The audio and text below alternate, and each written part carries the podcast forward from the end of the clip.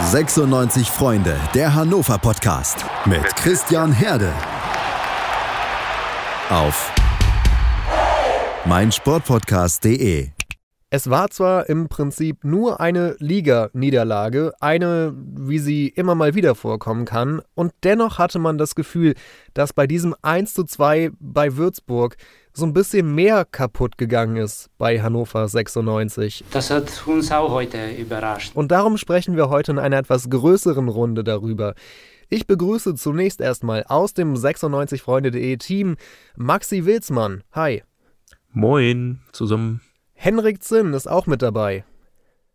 Hallo in die Runde. Wir begrüßen zurück im Podcast den Ferdi. Bei Twitter findet ihr ihn unter @fußballleben96. Hallo. Hallihallo. Und sein Podcast-Debüt gibt ähm, der coole Boy aus der Vorstadt, wollte er, glaube ich, genannt werden. Hannes, hallo. Das ist richtig, hallo.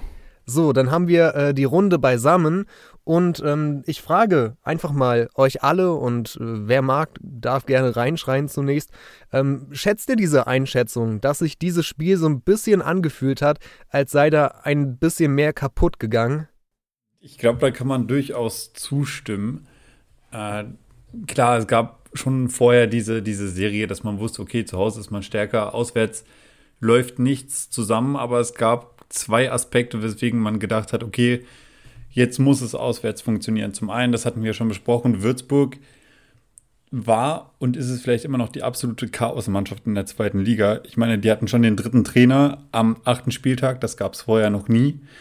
Ähm, die hatten einen Wechsel im Vorstand. Die ganzen neuen Spieler haben eigentlich vorher absolut noch gar nicht funktioniert, sodass es noch keinen einzigen Saisonsieg gab.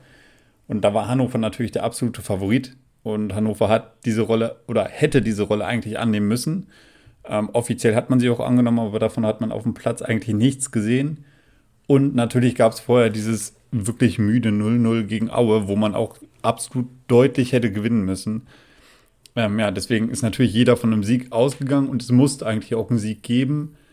Ja, ich glaube, es ging nicht nur den Fans so oder den Fans von Hannover 96 so, dass sie gedacht haben, heute gibt es den Dreier, sondern die Verantwortlichen, oder ich denke, dass sich die Verantwortlichen auch ziemlich sicher waren und die Spieler auch. Äh, ja, aber was auf dem Platz dann passiert ist, das ja hatte fast schon kein Kreisliganiveau. Ferdi, warst du überrascht von der Niederlage oder muss man bei 96 mittlerweile mit allem rechnen? Also ich war schon etwas überrascht davon, wie schlecht es letztendlich war. Und auch im Vergleich zur Vorwoche gegen Aue, wo man immerhin noch ein paar Chancen hatte, es war auch schon kein tolles Spiel, aber es war nochmal drei Stufen darunter. Also ich überrascht von der Entwicklung nicht wirklich, von, äh, von der Schlimmigkeitsgrad-Ebene her schon nochmal. Also das war furchtbar. Und Maxi äh, Marvin Duksch meinte nach dem Spiel gegenüber dem Sportbuzzer, Zitat, jeder hat Charakter gezeigt, aber es hat das letzte Quäntchen Glück gefehlt. In einem anderen Interview meinte er, es habe die letzte Gier gefehlt. Ist das eine ähm, korrekte und realistische Einschätzung oder würdest du widersprechen, dass es am Glück lag? Hm, ja, ich würde würd eher das zweite Zitat bevorzugen. Also ich glaube schon eher, dass es am Ende auch an der Gier lag. Klar, braucht man auch mal ein bisschen Glück, aber ich glaube nicht, dass wir oder dass äh, man sich als Hannover hinstellen muss und zum Tabellenletzten reißt. Und du hast ja vorhin schon aufgezählt, was in Würzburg bisher alles schiefgegangen ist und dann aber sich auf das Glück verlassen muss, damit man da einen Sieg mitnimmt. Also ich glaube schon, dass man das durchaus aus eigener Kraft hätte schaffen können, auch ganz ohne Glück. Und äh, ja, diese eigene Kraft oder die investierte Kraft war offensichtlich am Sonntag zu wenig. Und Hannes, vielleicht könntest du so ein bisschen ausführen, ähm, wie du die Stimmung bei den Fans nach dem Spiel wahrgenommen hast. Ja, also ich fand, man hat zum ersten Mal eine ziemlich breite Masse an Leuten gehabt, die deutlich ihre Unzufriedenheit geäußert haben. Ähm, es war klar, dass nach so einem Spiel der Frust groß sein wird, aber ich fand schon, es kam das erste Mal deutlichere Kritik an Kotschak auf. Ähm, die Kaderzusammenstellung wurde ein bisschen mehr kritisiert. Und ja, allgemein, das Echo war schon deutlich negativ, ähm, was natürlich nach einer Niederlage beim Schlusslicht äh, ohne Sieg auch die logische Konsequenz ist. Ähm, aber man hat das Gefühl, die Stimmung kippt mehr und mehr und man sollte die nächsten Spiele nutzen, um das so schnell wie möglich wieder zu ändern. Hat einer von euch nach dem Spiel schon ähm, sowas wie eine Trainerdiskussion erwartet oder kommt das noch viel zu früh? Also ich bin eigentlich ein Fan von der Konstanz, ähm, sodass ich persönlich sagen würde, eine Trainerdiskussion ist komplett unangebracht, gerade zu so einem frühen Zeitpunkt. Ich bin auch nach wie, äh, nach wie vor kein Fan davon. Ähm, ich mag Kotschak eigentlich und ähm, habe inzwischen aber so ein bisschen das Gefühl bekommen, dass er fast schon zu harmlos agiert und äh, die Mannschaft definitiv nicht mehr richtig reichen kann. Und deswegen, ja, äh, es muss jetzt nicht unbedingt eine Trainerdiskussion sein, aber er sollte definitiv drüber nachdenken, ob vielleicht mal ein härterer Ton angebracht ist, dass die Spieler definitiv mal mehr in die Pflicht genommen werden müssen. Äh, ja, und da erwarte ich auf jeden Fall eine Veränderung. Und wenn das in den nächsten Wochen nicht kommen sollte, dann hat man mal wieder schöne Weihnachten in Hannover. Ich glaube, schöne Weihnachten trifft es ganz gut. Also äh, genauso sehe ich das auch. Also ich meine, man hat es ja in dieser Woche schon gemerkt, äh, der Ton wurde auch ein bisschen rauer, auch von Kochaks Seite aus, der dann auch gefordert hat, dass man sich jetzt äh, mal richtig reinhängen muss. Und äh, ja, ich glaube, wenn es die nächsten Spiele weiter so läuft, dass man auswärts vor allem immer mal wieder dumme Niederlagen sich einfängt und dann auch zu Hause es nicht schafft, die Spiele zu gewinnen oder überhaupt mal ein Spiel wieder so zu gewinnen, wie wir eigentlich auch den Anspruch haben, dass man äh, sich auf den Platz stellt und sagt, wir sind Hannover 96 und wir spielen jetzt mal vernünftigen Fußball und hängen uns alle zu 100 Prozent rein. Wenn man das nicht schafft in den nächsten Wochen, dann glaube ich schon, dass es ziemlich schnell passieren könnte Richtung Weihnachten, ja, dass es dann auch in der Öffentlichkeit wieder eine große Diskussion gibt und ich glaube, wir wissen auch alle durch die Vergangenheit, dass es in Hannover dann eben nicht so ist, dass das hinter den Kulissen geklär, geklärt wird, sondern dass dann eben auch wieder von verschiedenen Personen in der Öffentlichkeit, ja, am besten noch gegeneinander geschossen wird und sich im Prinzip alle nur schwächen. Und ich glaube, das kann Kotschak nicht gebrauchen, das kann die Mannschaft nicht gebrauchen und auch der Verein nicht. Und ja, das Beste, klar ist es einfach gesagt, aber das Beste, was man dagegen machen kann, ist natürlich Punkte zu holen und gute Spieler abzuliefern. Und das sollten die Spieler möglichst schnell tun. Reden wir doch noch einmal über das Spiel ein bisschen mehr im Detail sozusagen. Zum Beispiel über die einzelnen Tore und einzelne Situationen vielleicht. Ähm, so ganz am Anfang des Spiels wäre Würzburg fast in Führung gegangen. Da war ein Würzburger auf einmal ganz frei vom Tor nur weil er den Ball nicht getroffen hat, ging der nicht rein. Na gut, so. Das ist ein Fehler in der Abwehr, das kann mal passieren.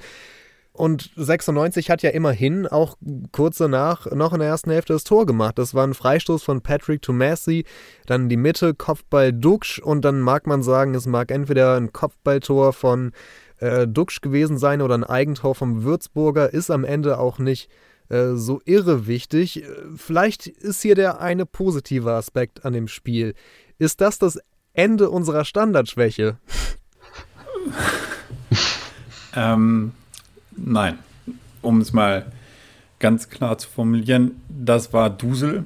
Ähm, klar, natürlich ist Duxch an den Kopfball rangekommen und hat, konnte ihn dann auch halbwegs aufs Tor drücken. Ähm, ich würde aber sagen, das war kein sonderlich gut getretener Freistoß oder auch eine definitiv erzwungene Standardsituation. Äh, die Würzburger sind, oder ich würde es generell mit der Würzburger Ab Abwehrschwäche, ähm, naja, äh, begründen. Ähm, die Würzburger waren sowieso dafür bekannt, dass man hinten sich sehr, sehr viel gegenseitig im Weg stand. Dann hatte man Ausfälle auf der Linksverteidigerposition, Rechtsverteidigerposition. Ähm, da war der Standard eigentlich eher Zufall und äh, das, was dann danach passiert ist, darauf kann man sich in den kommenden Wochen auch nicht verlassen. Äh, von daher würde ich definitiv sagen, nein, äh, das war mehr oder weniger ein Zufallsprodukt und man muss weiter an den Standards üben. Und Ferdi, wo wir gerade schon über Patrick Tomasi als Vorlagengeber sprechen, ähm, er war zum ersten Mal in der Startelf in seiner 96-Zeit. Wie hat er dir gefallen? Äh, nicht gut, würde ich insgesamt sagen. Also man sieht immer mal wieder einzelne Ansätze, er bringt viel Tempo mit, er hat einzelne Szenen, wo ich mir denke, der Junge hat wirklich auch Technik, aber insgesamt überhaupt nicht ins Spiel eingebunden, ziemlich, weiß nicht, hilflos auf dem Platz. Ähm, und manchmal dachte ich mir, er weiß selber nicht so richtig, was er jetzt machen soll und was er machen will. Ja, das fand ich auch schon relativ krass. Also man hat oft gesehen, die Abläufe und Abstimmungen ähm, haben gerade mit ihm im Zusammenspiel nicht besonders gut äh, funktioniert. Ähm, da war eine Situation dabei, die gezeigt hat, er hat zwar gewissermaßen gekämpft, aber war dabei sehr glücklos und die Abstimmung hat halt echt nicht gestimmt. Da hatte er erst den Ball verloren, ihn dann zurückerobert und dann einen katastrophalen Fehlpass ins Nirgendwo gespielt, äh, der dann einen Würzburger Angriff einleitete. Also das war insgesamt schon ein sehr, sehr unglücklicher Auftritt von ihm. Da war er natürlich aber auch nicht der Einzige mit arbeiten wir uns so ein bisschen vor. Mir ist gerade noch eine Szene wieder eingefallen. Äh, da hatten wir uns vor der Aufnahme schon kurz drüber unterhalten, nämlich Kingsley Schindler äh, hatte relativ am Anfang die Möglichkeit, ähm, eine rote Karte zu ziehen, hat sich dann aber dafür entschieden, weiterzuspielen. Äh, war das dämlich oder wie haben wir das zu bewerten? Naja, es, ich, ich tue mich so ein bisschen schwer damit zu sagen, ein Fair Play vom Spieler äh, war dumm. Weil eigentlich ist so eine Situation lobenswert, äh, dass er jetzt nicht irgendwie einen auf Neymar macht und sich fallen lässt und dreimal über den Platz rollt.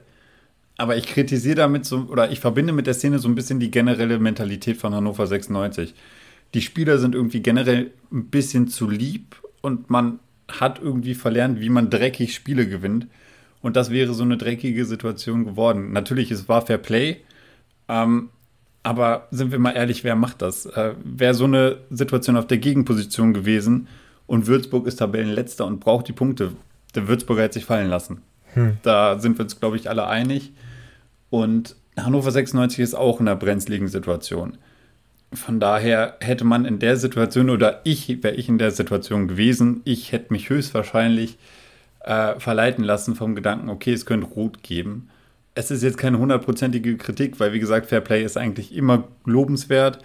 Äh, aber angesichts der Situation hätte man äh, die Chance eigentlich nutzen müssen, weil man weiß, dass man sich keine Niederlage erlauben durfte und dadurch hätte man natürlich ja, äh, einen absoluten Vorteil gehabt für die restliche Spielzeit. Ich musste an das legendäre Handtor von Leon Andreasen denken und äh, wie er damals auch ähm, nichts darauf gegeben hat, Fair Play zu spielen und auch nur an die Punkte gedacht hat, die er 96 sichern konnte. Ja, und dieser unbedingte Wille, der war definitiv jetzt beim Spiel nicht zu sehen. Ähm, machen wir ein bisschen weiter. Das 1 zu 1 von Würzburg. Ähm, Robert Herrmann hatte hineingeflankt. Ein Würzburger hatte die Beine aufgemacht, den Ball durchgelassen und der ist dann an den Verteidigern vorbei zum Munzi gekommen, der ihn nach einer schönen Ballannahme an Michael Esser vorbei ins Tor buxieren konnte. Und da hatte man schon gesehen, was eines der größten Probleme war bei dem Spiel, nämlich dass die Defensive ähm, häufiger mal überrascht war, nicht gut zusammengearbeitet hat. Und äh, vielleicht hat einer von euch ja Gedanken zu unserem Defensivverhalten beim Tor und allgemein in dem Spiel. Ja, ich finde es ein bisschen alarmierend, dass wir hinten regelmäßig so große Lücken haben, vor allem wenn Asif Saric, unser Co-Trainer, der irgendwie alle Cheftrainer überstanden hat, hat nach dem Spiel auch nochmal gesagt, äh, dass das Defensivverhalten in der Trainingswoche im Fokus stand. Wir haben schon in den vorigen Spielen, auch auswärts, äh, äh, gemerkt haben, okay, dass in Defensive eine, eine oder andere Probleme gehabt haben. Und dann äh, ein Schwerpunkt in dieser Woche, Trainingswoche, war wirklich defensive Arbeit. Umschalten nach Ballverlust, Gegenpressing, Fallen nach Ballverlust. Da haben wir, glaube ich, vier Trainingseinheiten äh, äh, gemacht, so, wo wir gutes Gefühl haben. Und trotzdem ist es passiert, dass wir heute zu naive Tore gekriegt haben. Äh, äh, ähm, äh, äh, wirklich Gegenteil, was wir so gemacht haben. Und wenn ja dann gegen einen sehr harmlosen Tabellenletzten solche Lücken hinten sind, dann ähm, ist das Defensivverhalten, wo ich noch früher noch dachte, okay, das ist unser kleineres Problem. Das größte Problem ist, spielerisch zu Chancen zu kommen, aber auch das Defensivverhalten ist inzwischen ähm, pff, nur noch sehr spärlich vorhanden oder zumindest ziemlich schlecht. Direkt beteiligt an der Situation äh, war ja unser neuer Innenverteidiger Simon Fallett, der ähm, da sehr einfach aus dem Spiel genommen wurde. Genauso übrigens beim zweiten Gegentor am Ende kurz vor Schluss äh, als eine einfache Bewegung im Mittelfeld gereicht hat, um Fallett aus dem Spiel zu nehmen und die restliche Abwehr komplett aufzureißen. Wobei beim 1 zu 2 oder 2-1 vielmehr muss man wahrscheinlich sagen, da hat doch sicherlich auch Bruno Esser eine gewisse Mitschuld, oder? Ja, natürlich. Ähm, also Esser würde ich nicht komplett aus der Pflicht nehmen, wobei ich sagen muss, in den letzten Wochen und auch beim Würzburg-Spiel unter anderem war Esser ja schon im positiven Sinne verantwortlich dafür, dass es dann doch äh, weitgehend gut aussah und Hannover 96 oftmals lange im Spiel gehalten wurde oder, oder oftmals im Spiel geblieben ist, äh, weil er halt doch mit vielen Paraden schon, äh, schon seinen Beitrag geleistet hat. Ich finde es viel gravierender, ähm, die Personalie von Simon Fallett. Er war der absolute Wunschspieler von Kocak. Ähm, schön und gut, er bringt natürlich unheimliche Erfahrungen mit äh, von internationalen Erfahrungen, die bei Hannover 96 wahrscheinlich kein anderer Spieler hat in dem Ausmaß. Ähm, und dann auch noch ein Sieg im DFB-Pokal. Also, das ist natürlich schon eine Bereicherung auf dem Papier für Hannover 96. Und äh, ich hätte nicht damit gerechnet, dass Kocak das schafft, äh, Fallet wirklich nach Hannover 96, äh, nach Hannover zu ziehen. Aber die Daten auf dem Papier mal hin oder her, äh, was er jetzt momentan im Trikot abliefert, ist irgendwie echt erschreckend. Ähm, er wurde vielseitig für seinen Spielaufbau gelobt. Davon habe ich absolut noch gar mhm. nichts gesehen. Das Stellungsspiel ist meiner Meinung nach echt schlecht. Also da könnte man aktuell lieber einem Innenverteidiger aus der Jugend die Chance geben. Ich meine, nur weil man einen Ball durch die Hosenträger absichtlich gehen lässt, äh, ist der Verteidiger ausgenockt. Das kann ja irgendwie nicht sein. Also äh, da kannst du auch eine Stange hinstellen. Ähm, er lässt sich einfach viel zu leicht ja, ausdribbeln und äh, der Gegenspieler kann den Ball links, rechts vorbeilegen und ist quasi durch und dann ist da der freie Raum zum 16er hin. Also ähm, auf der Position sehe ich aktuell echt schwarz und ähm, ja, Korczak sollte sich meiner Meinung nach mal überlegen, ob er Verletzt nicht mal auf die Bank setzt. Und dann, äh, um das Spiel an sich auch mal abzuschließen, noch die Frage an Hannes. Ähm, ich hatte den ersten Teil vom Duxch-Zitat ganz am Anfang vorgelesen. Der zweite Teil kommt hier. Mit dem Trainer an der Seitenlinie wären nochmal andere Impulse von draußen gekommen. Wir hatten uns vorgenommen, auch für ihn zu spielen.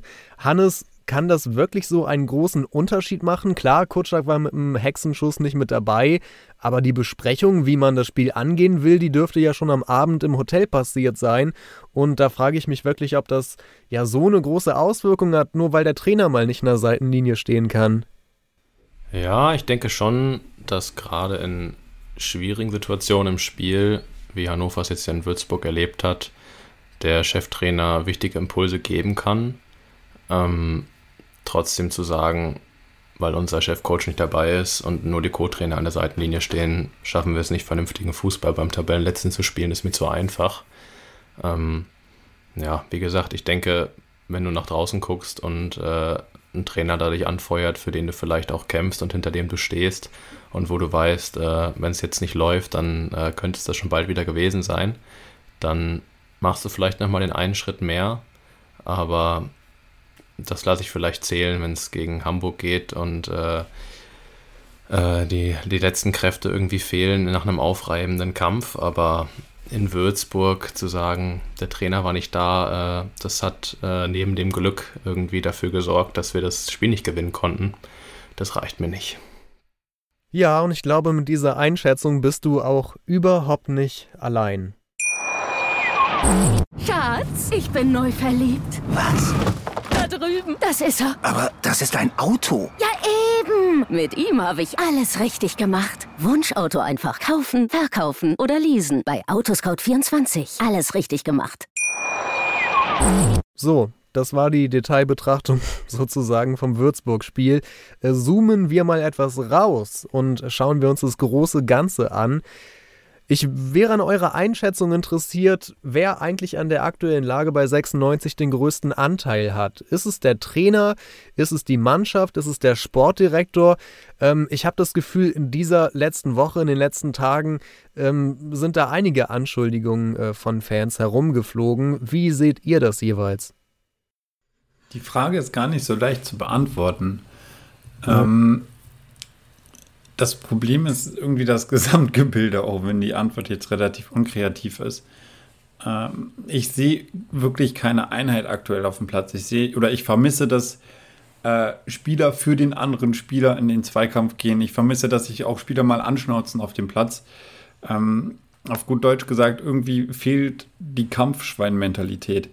Ähm, in Zeiten von Bakker, Pripp äh, und so weiter und so fort, da gibt es einige im Kader von Hannover 96, beziehungsweise in der Historie von 96, die das äh, mal sehr, sehr gut vorgelebt haben, wie das funktioniert. Äh, da gab es diese Probleme definitiv nicht. Man hatte auch mal einen Spieler, der dann mal den Mund aufgemacht hat und sich auch vor die Mannschaft gestellt hat ähm, und dann eventuell mal den Trainer kritisiert hat, äh, den Schiri kritisiert hat. Im Zweifelsfall sogar auch den Mannschaftskollegen direkt äh, kritisiert hat und ihm das ins Gesicht gesagt hat. Aber sowas tut der Mannschaft gut. Und äh, diese Form von einer Aussprache und auch sich gegenseitig in die Pflicht nehmen, das vermisse ich halt momentan. Wir sind natürlich alle nicht beim Training dabei und wissen nicht, wie es auf dem Trainingsplatz aussieht, aber ich kann mir nicht vorstellen, dass das so in dem Ausmaß stattfindet. Ich weiß noch, als es äh, das Aneinandergeraten von Duxch und Busters gab, da war äh, direkt, oh nein, zwei Spieler von Hannover 96 haben sich äh, da schlimme Worte an den Kopf gehauen im Training. Bei anderen Mannschaften wird das Normalität sein. Ähm, und da wird dann keine Welle draus gemacht. Ja, und wie gesagt, diese Mentalität ist momentan echt nicht vorhanden. Das sieht man auch auf dem Platz. Und ich bezweifle auch, dass Trainer Kotschak das in dem Ausmaß äh, macht. Ähm, das sieht man auf den Pressekonferenzen. Es wird ganz oft um den heißen Brei geredet. Äh, die Lieblingsaussage ist dann, ja, wir konnten noch nicht so viel zusammen trainieren. Ähm, mag ja alles sein, aber ich meine, das sind Fußballprofis äh, die müssen dann auch mal funktionieren, wenn es drauf ankommt. Und äh, vielleicht dann auch mal über den eigenen Schatten springen, aber ja, das sehe ich momentan einfach nicht. Und Stichwort Mentalität, da hat Kotschak ja auch in der Presse was zu gesagt äh, den, in den letzten Tagen. Wenn man die Mentalität nicht hat, braucht man sich über andere Sachen nicht zu unterhalten, meinte er. Ebenso wie wenn wir das Spiel nochmal Revue passieren lassen, dann muss man sagen, das war in keinster Weise 96 würdig. Laufen und kämpfen, unabhängig von allem, das sollte das Mindeste sein, was man verlangen kann.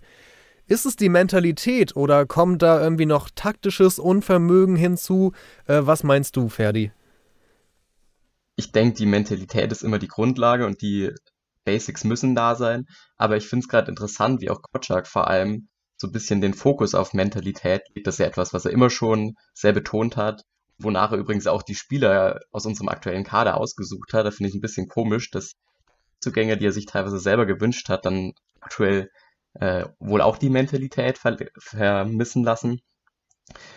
Aber ich finde, dass der ähm, Fokus ein bisschen zu sehr auf der Mentalität liegt und dass Kotschak das vielleicht auch als ganz nette Ausrede gebrauchen kann, weil wir haben viel mehr Probleme. Und auch wenn die Mentalität die Basis ist, liegt es nicht nur daran. Wir haben spielerisch riesige Probleme. Wir kriegen es gegen Würzburg. Bei aller Ehre, das ist der Tabellenletzte, der davor aus sieben Spielen einen Punkt geholt hat, nicht hin, uns aus dem Spiel heraus irgendwas, ähm, ja, irgendwie gute Chancen herauszuspielen. Es gibt taktische Entscheidungen, die sehr fragwürdig sind. Es gibt kein wirklich gutes Ingame-Coaching die letzten Spiele. Und da steht vor allem auch Kotschak in der Verantwortung. Und wenn er so den Fokus auf die Mentalität legt, dann vor allem die Spieler, die natürlich auch gefordert sind, äh, gefragt. Aber so kommt es mir so ein bisschen vor, dass er äh, die Schuld so ein bisschen auf die Spieler abschiebt und dabei sich selbst und wirklich mehrere Coaching-Fehler, die äh, die letzten Spiele zu beobachten waren, so ein bisschen äh, ja hinten rumfallen und dann über die gar nicht geredet wird. Äh, ja, ich würde mich dem anschließen. Ähm, die Mentalität stellt Kotschak von seit Beginn seiner Tätigkeit immer in den Vordergrund. Ähm, andererseits schickt man vor der Saison ausgewiesene Mentalitätsspieler wie Prip und Baccalords mit Abfindung vom Hof und zwei Tage später finden sie neue Vereine. Das heißt, da wurde ihnen ja auch schon nur auf der Nase rumgetanzt, ähm, um dann äh, neue Spieler zu verpflichten und die dann öffentlich äh, ja fast schon bloßzustellen, indem man einem Profispieler jetzt die Mentalität abspricht. Ähm, ich finde, da muss er aufpassen, dass er sich da nicht, äh, ja, dass er da nicht die Kabine verliert und sich auch so ein bisschen unglaubwürdig macht, weil auf der einen Seite kann ich nicht sagen, äh, die Mentalität stimmt nicht, äh, wenn ich gerade Spieler, die solche Qualitäten haben, wegschicke und die neuen Spieler, die auf meinen Wunsch gekommen sind, äh, nicht zünden. Ähm, ja, das reicht mir nicht und äh, da muss man aufpassen, dass sich das in der Zukunft nicht als Eigentor erweist. Ja, und äh, das mit den Ausreden suchen, da habe ich mittlerweile auch äh, so einen gewissen Eindruck. Auch in dieser Woche sind so ein paar Aussagen, ähm, gerade in den in der Hatz und NP äh, waren da Aussagen drin, die eigentlich so nur von Kutschak kommen können. Also folgendes. Äh, Patrick Tomasi und Seymour Roya zum Beispiel, die seien laut NP nicht die A-Lösung äh, gewesen auf der Wunschliste von Kenan Kutschak. Der wollte stattdessen wohl erfahrene deutsche Zweitliga-Leistungsträger, die er dann aber aus Kostengründen nicht bekommen konnte. Und ebenso wurde bekannt, dass äh, seine Wunschspieler ähm, Serdar Dosun, Viktor Palsson, aus Darmstadt und Paul Seguin aus Fürth gewesen sein und die hat er nicht bekommen. Und das hört sich alles so ein wenig für mich so an, als würde Kutschak gerade zur Presse gehen und sagen, ja, guckt mal, ich habe doch hier meine ganzen Wunschspieler nicht bekommen, was erwartet ihr denn? Und das ist mir ehrlich gesagt ein bisschen zu billig. Da würde ich einhaken. Das äh, hat mir quasi auch schon auf der Zunge gebrannt, weil das ist mir diese Woche auch aufgefallen und äh, genauso wie du es sagst, Christian, wer, wenn nicht Kotschak selbst, soll mit solchen Infos beziehungsweise ja das so darstellen, wenn nicht er selber. Und ähm, ich finde auch, dass er es sich, also gut, ich weiß natürlich nicht, ob es jetzt wirklich von ihm selber kommt, aber wie gesagt, es wäre am naheliegendsten. Und ich finde auch, dass er sich damit ein bisschen einfach macht, sich jetzt hinzustellen und zu sagen, ja, guck doch mal, ich habe es doch im Sommer, habe ich doch gefordert und wollte meine Spieler haben. Und erstens habe ich alle Spieler, die ich überhaupt bekommen habe, zu spät bekommen. Und zweitens sind es dann noch Spieler, die ich nicht haben wollte. Zumindest nicht als A-Lösung. Das mag ja so sein. Ich finde trotzdem, dass er es sich damit ein bisschen einfach macht, weil, ähm, ja, keine Ahnung. Also für mich wäre da eher der Ansporn zu sagen, okay, ich habe jetzt nicht die Top-Truppe hier zusammen, nicht das, was ich mir eigentlich ausge oder erträumt habe, aber jetzt arbeite ich halt damit und versuche hier das Maximum rauszuholen. Und jetzt ist es halt so, es läuft nicht und ja, läuft jetzt auch schon seit ein paar Spielen nicht mehr so rosig. Und dann wird sich halt hingestellt und äh, ja, so ein bisschen nach Ausreden gesucht. Und das ist mir auch leider ein bisschen zu einfach, obwohl ich sagen muss, also ich möchte Kotschak da jetzt auch nicht zu sehr an den Pranger stellen, aber ich finde auch, auch was Hannes vorhin gesagt hat, da muss er halt aufpassen, dass er sich da selbst nicht ein bisschen unglaubwürdig macht und vielleicht lieber mal, äh, ja, dann eben versuchen, mit Ergebnissen zu antworten, als sich jetzt womöglich noch hinzustellen und dann zu sagen, ja, ich kann ja eh nichts machen, weil hier werden ja nicht mal meine Wünsche erfüllt. Ähm, was ich an der Stelle auch noch extrem schlimm finde, ist äh, nicht nur, dass so eine Aussage äh, wie eine Ausrede wirkt. Ähm, das, das zerstört zum einen ein bisschen den Charakter von Kotschak. Äh, zum anderen wenn diese Infos in dem Kontext an die Mannschaft geraten, was glaubst du, wie die, oder was glaubt ihr, wie die neuen Spieler dadurch degradiert werden? Ähm, Hannover 96 ist jetzt gerade in einer Situation, wo man ohnehin nicht das absolut beste Selbstbewusstsein hat. Ja, da ist das natürlich nicht förderlich, äh, so eine Aussage nach dem Motto, ja, ich wollte ja eigentlich bessere Spieler verpflichten, wo ich wusste, die passen besser in die Mannschaft rein.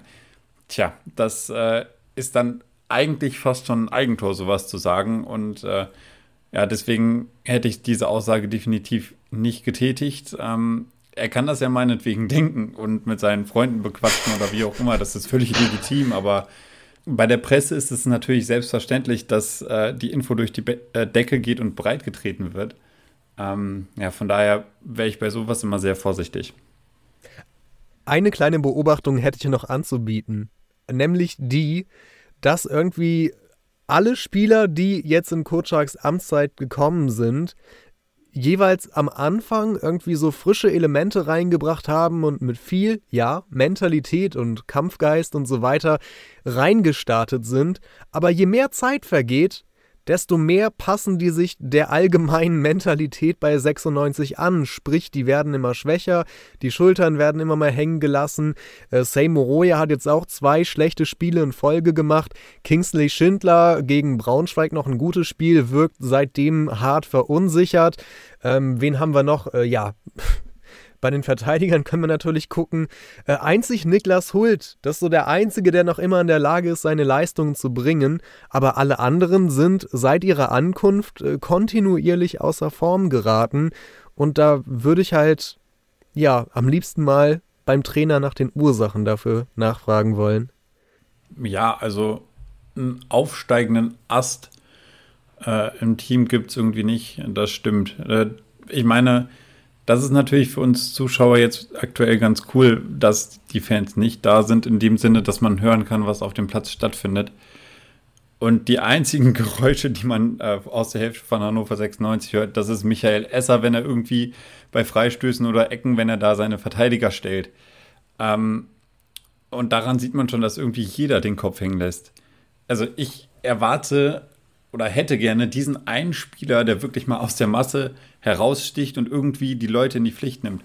Ich glaube, wer das könnte, wäre Mike Franz. Einfach weil er super viel Erfahrung hat aus Freiburger Zeiten. Äh, er war da lange Kapitän, ähm, hat erfolgreich gespielt. Und er könnte das, glaube ich. Und er würde sich vielleicht auch nicht scheuen, irgendwie mal ähm, Spieler in die Pflicht zu nehmen. Klar, von jungen Leuten wie meiner oder so kann man das, glaube ich, nicht erwarten. Biol wäre prädestiniert mit seiner Position, aber der ist halt eben auch noch sehr, sehr jung und unerfahren. Ähm, meiner Meinung nach könnte Dominik Kaiser sowas machen. Ich meine, Kaiser ist unser Kapitän, muss man mal dazu sagen. Ähm, aber ja, auch, klar, das auch noch. Ich fand ihn in der letzten Rückrunde noch viel, viel stärker, aber auch viel, ähm, viel selbstsicherer und selbstbewusster auf ja. dem Platz. Absolut. Und äh, wie gesagt, das ist diese, das ist wie so ein Einheitsbrei, der momentan über der HDI-Arena liegt, wenn man das so sagen kann. Ähm, konstant sind alle Köpfe unten und äh, ja, irgendwie hat niemand dieses Selbstbewusstsein zu sagen, komm Leute, wir ziehen uns da jetzt raus. Ähm, sondern irgendwie habe ich das Gefühl, man ist da mehr oder weniger gerade in einer Wohlfühlsituation und denkt sich so, ja gut, dann steigen wir halt nicht auf. Äh, ist ja eigentlich auch wurscht. Äh, ja, äh, das vermisse ich total. Und ähm, ich bin momentan auch ein bisschen ratlos, wer diese Rolle jetzt ausüben könnte, weil die Spieler, von denen ich mir das erhofft habe, äh, die machen es halt momentan nicht. Hannes, findest du auch, dass es der Mannschaft aktuell an Führungsspielern fehlt? Ja, das kann man so sagen. Ähm, wenn ich jetzt mal aufzählen müsste, wer mir spontan in den Sinn kommt, der so ein Team führen kann, haben wir natürlich Esser im Tor. Ähm, wobei es für einen Torwart natürlich immer schwierig wird, ins Spiel einzugreifen und eine Mannschaft aufzubauen. Ähm, aber in der Verteidigung äh, sind fast nur Neuzugänge, die sich untereinander erstmal abstimmen müssen. Im Mittelfeld ist natürlich mit Franz einer weggebrochen, aber auch ein Kaiser kann die Rolle irgendwie nicht ausfüllen und äh, verstehe auch nicht, warum er jetzt in dieser Woche eine Stammplatzgarantie vorerst bekommen hat. Vielleicht will Kotschak ihn stärken und seine, ihn mental ein bisschen aufbauen und ihn so ein bisschen in diese Führungsrolle drücken. Weil momentan finde ich, dass auch er das auf dem Platz nicht einnehmen kann. Und in den Reihen davor hat man auch viele Neuzugänge und auch ein Haraguchi ist von der Körpersprache keiner, der die Leute mitreißt. Ähm, Im Gegenteil, wenn man da mal einen schlechten Tag bei ihm beobachtet, dann äh, wird das meistens auch nichts und dann zieht er die Leute eher mit runter. Ja, und Weidand ist natürlich ein Mentalitätsspieler, der zuletzt ein bisschen weniger zum Zug kommt, aber auch eben vorne in der Spitze drin ist. Also das sind alles dann keine Spieler, die den großen Einfluss aufs Spiel haben können und auf ihre, auf ihre Mitspieler. Äh, und von daher sehe ich auch so ein bisschen das Problem momentan, dass gerade in schwierigen Situationen es nicht gelingt, äh, klare Führungskräfte zu äh, ja, hervorzuheben, die dann die Mannschaft eben aus so einem Loch auch mal rausholen können und äh, den letzten Kick nochmal geben, um äh, solche Spiele wie in Würzburg dann auch mal dreckig zu gewinnen. Äh, eine Kurtschaksche Ausrede habe ich übrigens noch. Der meinte nämlich, zum wiederholten Mal haben wir nach Länderspielen nicht die frische Intensität und Mentalität gehabt. So, liebe Leute, äh, wir können die Sendung beenden. Die Länderspiele waren schuld. Da muss man ja dann mal auf die nächsten Wochen schauen. Ne? Das nächste Länderspiel ist im März oder so. Da müsste es ja jetzt eigentlich besser werden. Würde ich da mal einfach sagen. Hoffen wir es. Ähm, ja, wo ich eben schon gesagt habe, wir wollen mal so ein bisschen mehr aufs große Ganze gucken.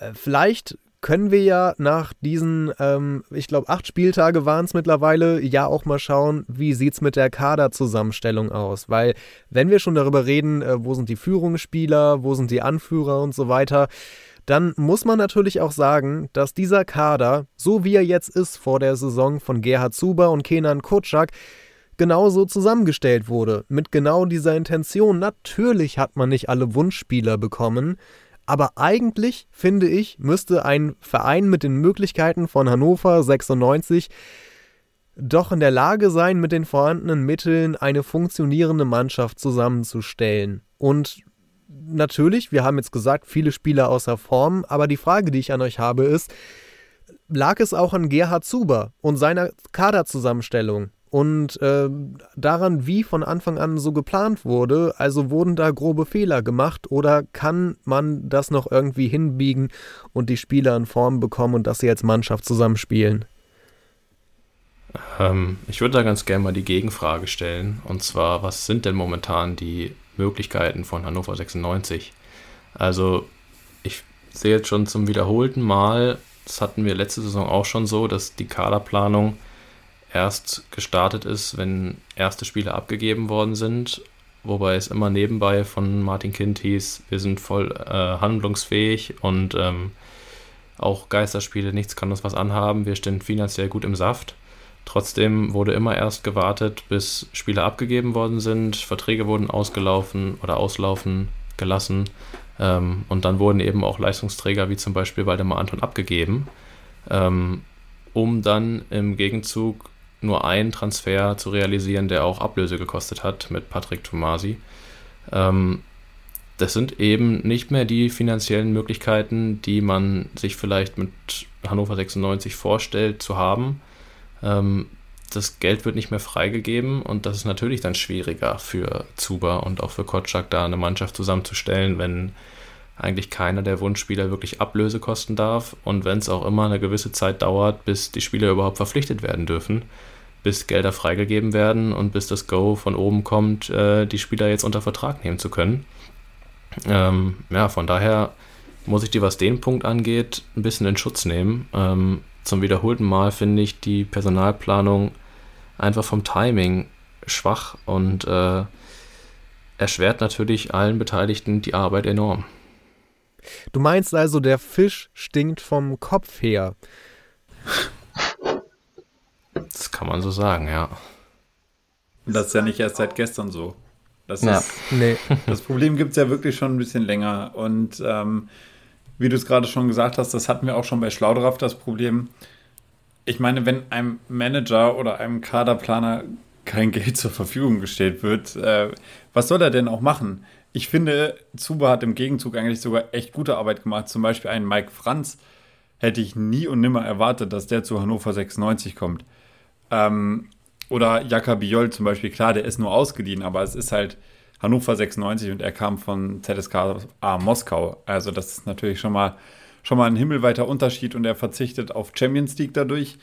Ähm, dann hat man zum Beispiel einen Mark Lamptey, der äh, natürlich jetzt noch nicht so weit ist, dass er bei den Profis mitspielen kann. Aber in Zukunft wird er bei Hannover 96 eine wichtige Rolle spielen, da bin ich mir ziemlich sicher. Er durfte in dieser Woche zum ersten Mal bei den Profis mittrainieren. Ja, genau. Ähm, oder wie gesagt, ein Niklas Hult, den hatte absolut niemand auf dem Schirm. Und äh, wenn er jetzt mal fehlt, dann vermissen ihn alle, weil Hannover 96 ihn in der Verteidigung wirklich braucht.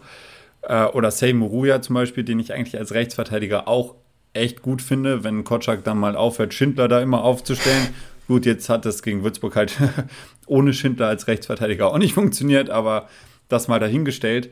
Ähm, ich finde, er hat aus den nicht vorhandenen Mitteln eigentlich schon ziemlich viel gemacht. Und ähm, ja, Martin Kind schießt, schießt, sich irgendwie immer selbst ein Eigentor durch diese konträren Aussagen, die er tätigt. Ähm, und Hannover 96 ist für die Fans einfach absolut nicht transparent. Und das macht es unfassbar schwer, die Situation zu bewerten. Fakt ist nur, dass bei den Fans der Frust halt eben groß ist, weil es immer heißt, ja, wir können handeln, aber man sieht diese Handlung nicht. Ich meine, man ist Absteiger, man sollte eigentlich das Geld zur Verfügung haben beziehungsweise man ist nicht Absteiger, aber man war Absteiger und äh, es ist eigentlich bewusst gewesen, dass Hannover 96 das größte oder mit das größte Etat aus der zweiten Bundesliga hat. Äh, und da fragt man sich natürlich, was, was passiert denn da? Äh, steckte sich das alles hinterrücks in die eigene Tasche oder äh, irgendwie kann man das verstehen, dass bei den Fans die Fragezeichen ziemlich, ziemlich groß sind. Bei mir sind sie das auch, weil ich es halt eben nicht verstehe. Ich hätte gern mal einen Einblick in die Finanzen aber da muss irgendwann mal ein kolossaler Fehler passiert sein. Bei einer Spielerverpflichtung kann es nicht sein, weil die kosten ja alle kein Geld, weil nichts ausgegeben werden darf. Ähm, ja, deswegen muss eher die äh, Finanzabteilung mal hinterfragt werden, bevor man meiner Meinung nach den Manager äh, oder den Trainer für irgendwas verantwortlich machen kann. Ich meine, wer weiß, ob wir heute noch Ratenzahlungen für Jonathas abgeben oder so, kann ja auch sein. ich würde da mal einhaken und die Kaderplanung wieder zumindest ein bisschen kritisieren, weil dass die finanziellen Mittel nicht groß sind, ist, glaube ich, klar. Aber man macht sich halt auch noch selber schwer, wenn man die ohnehin schon nicht allzu großen Mittel noch dadurch beschränkt, dass man wirklich Beträge in siebenstelliger Höhe dann für Spielerabfindungen, Gehaltsübernahmen etc. abgibt. Wir haben bei Zieler äh, zahlen wir weiterhin, wir haben Felipe abgefunden, Prip abgefunden, Baccalords abgefunden. Die haben alle sehr bald danach neue Vereine gefunden. Kann man sich das eigene Budget dann natürlich auch nochmal kleiner machen, als es ist, ohne dass wir uns, finde ich, auf einer der Positionen groß qualitativ verstärkt hätten. Ja, aber da stellt sich natürlich auch wieder die Frage, ich bin mir da gerade nicht sicher, aber hat Kotschak gesagt, die Spieler will ich nicht? Ich glaube schon. Ja, okay, gut, ja, dann ist es, äh, dann ist es dumm.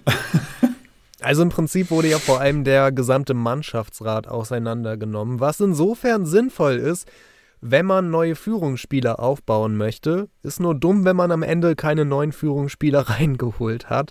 Ähm, das haben sich alle, glaube ich, anders vorgestellt. Aber Ferdi, von dir würde mich noch deine Einschätzung interessieren. Kann man denn aus dieser scheinbar zerrütteten Mannschaft noch eine Einheit formen? Kann man da noch irgendwie die Formkurve nach oben schrauben? Gibt es noch Möglichkeiten, äh, mit dem jetzigen Spielermaterial ja irgendwas Gutes zusammenzubauen? Davon bin ich schon überzeugt. Also der Kader ist sicher nicht so gut, wie ihn manche vor der Saison gesehen hatten, aber er gehört immer noch zu den klar besseren in der zweiten Liga und ich glaube nicht, dass der Kader jetzt viel schlechter ist als der von Fürth oder von sogar von Osnabrück, die deutlich vor uns stehen. Also insofern trotz aktuell fehlender Entwicklung, deswegen fehlt mir auch ein bisschen der Glaube, dass es jetzt in nächster Zeit viel besser wird. Aber vom Spielermaterial ist es vielleicht nicht überragend, aber soll definitiv reichen, um besser dazustehen und besser zu spielen, als wir es aktuell tun. Aber wenn man dann mit diesen Spielern so derartig underperformt, dann muss man doch irgendwann auch die Trainerfrage stellen, oder? Für mich ja, wenn sich die Entwicklung so fortsetzt. Mhm, also da würde ich tatsächlich auch zustimmen, was ich vorhin schon mal gesagt habe, so ungefähr ich denke, die nächsten Spiele bis Weihnachten werden entscheidend. Ähm, ja, wenn es weiter so geht wie bisher, dass man immer mal wieder ein Spiel dabei hat, wo man sagt, okay, das war ganz ordentlich und dann aber eben auch Spiele dabei hat, wo überhaupt nichts voneinander läuft, dann könnte es echt ein stressiger Winter werden. Gut, wenn jetzt gar nichts mehr läuft und Kocak die Mannschaft irgendwie überhaupt nicht mehr hinter sich kriegt und auch auf dem Platz nichts Vernünftiges mehr passiert, dann gehe ich davon aus, dass wir wohl in Kürze eine Trainerdiskussion erleben werden. Ja, und äh, wenn er es schafft, oder wenn die Mannschaft es schafft, wieder vernünftige Ergebnisse abzuliefern und der Trainer und die Mannschaft sich auch wieder dann als Einheit präsentieren, dann äh, sollte das Ganze natürlich nicht vorkommen. Allerdings äh, vermute ich leider, dass die letzte Möglichkeit die unwahrscheinlichste ist. Ich glaube auch, dass die nächsten beiden Spiele da ziemlich richtungsweisend werden. Ich meine, mit Kiel und Hamburg stehen so eigentlich mit die schwersten Gegner des Jahres vor der Tür. Wenn man da vielleicht zweimal gewinnt oder einmal gewinnt, einmal unentschieden spielt, woran ich jetzt noch nicht wirklich glaube, dann sind die Hoffnungen sicher bald wieder sehr hoch. Wenn wir da aber zweimal verlieren oder nur einen Punkt holen, glaube ich, dass es ganz eng wird für Kotschak und dann ja, wir einen Advent erleben, der mal wieder ziemlich stressig wird. Ich habe mittlerweile, muss ich sagen, ein paar Zweifel, ob Kenan Kotschak wirklich die richtigen Hebel ansetzt und die richtigen Maßnahmen jetzt einleitet.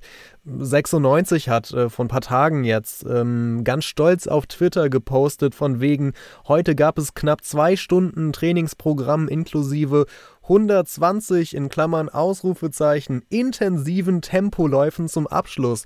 Und ich denke mir, okay, ich habe jetzt eigentlich nicht das Gefühl, dass es irgendwie an der Fitness liegt oder so. Vielmehr denke ich mir, ganz einfache spielerische Abläufe funktionieren nicht. Ganz einfaches taktisches Verhalten ist nicht eintrainiert. Und da frage ich mich halt ganz ehrlich, ob der erkennt, woran es der Mannschaft wirklich mangelt. Ich würde sagen, die Fitness ist unter anderem ein Problem, aber nicht das größte Problem. Äh, das ist das, also du hast genau recht mit dem, was du ansprichst. Ähm, ich will jetzt nicht sagen, dass äh, die Spieler von Hannover 96 nicht befreundet sind. Ähm, aber man hat nicht das Gefühl, dass, wie gesagt, auf dem Platz eine wahre Einheit steht. Äh, die Abläufe untereinander sind nicht abgesprochen. Die Laufwege sind nicht abgesprochen. Also ich habe ich weiß nicht, in welchem Spiel ich das letzte Mal einen richtig geilen Steilpass in den freien Raum, in die Schnittstelle gesehen habe, wo dann irgendwer vom Flügel eingelaufen ist und sich den Ball gecatcht hat. Äh, das gab es mal bei Hannover 96, äh, beispielsweise unter Mirko Slomka. Ähm, Ja, ich glaube, dass da, wie gesagt, einfach die Abstimmung das große Problem ist. Und dass es hat nichts mit sportlichem Coaching zu tun, sondern das ist wirklich äh, eine mentale Sache.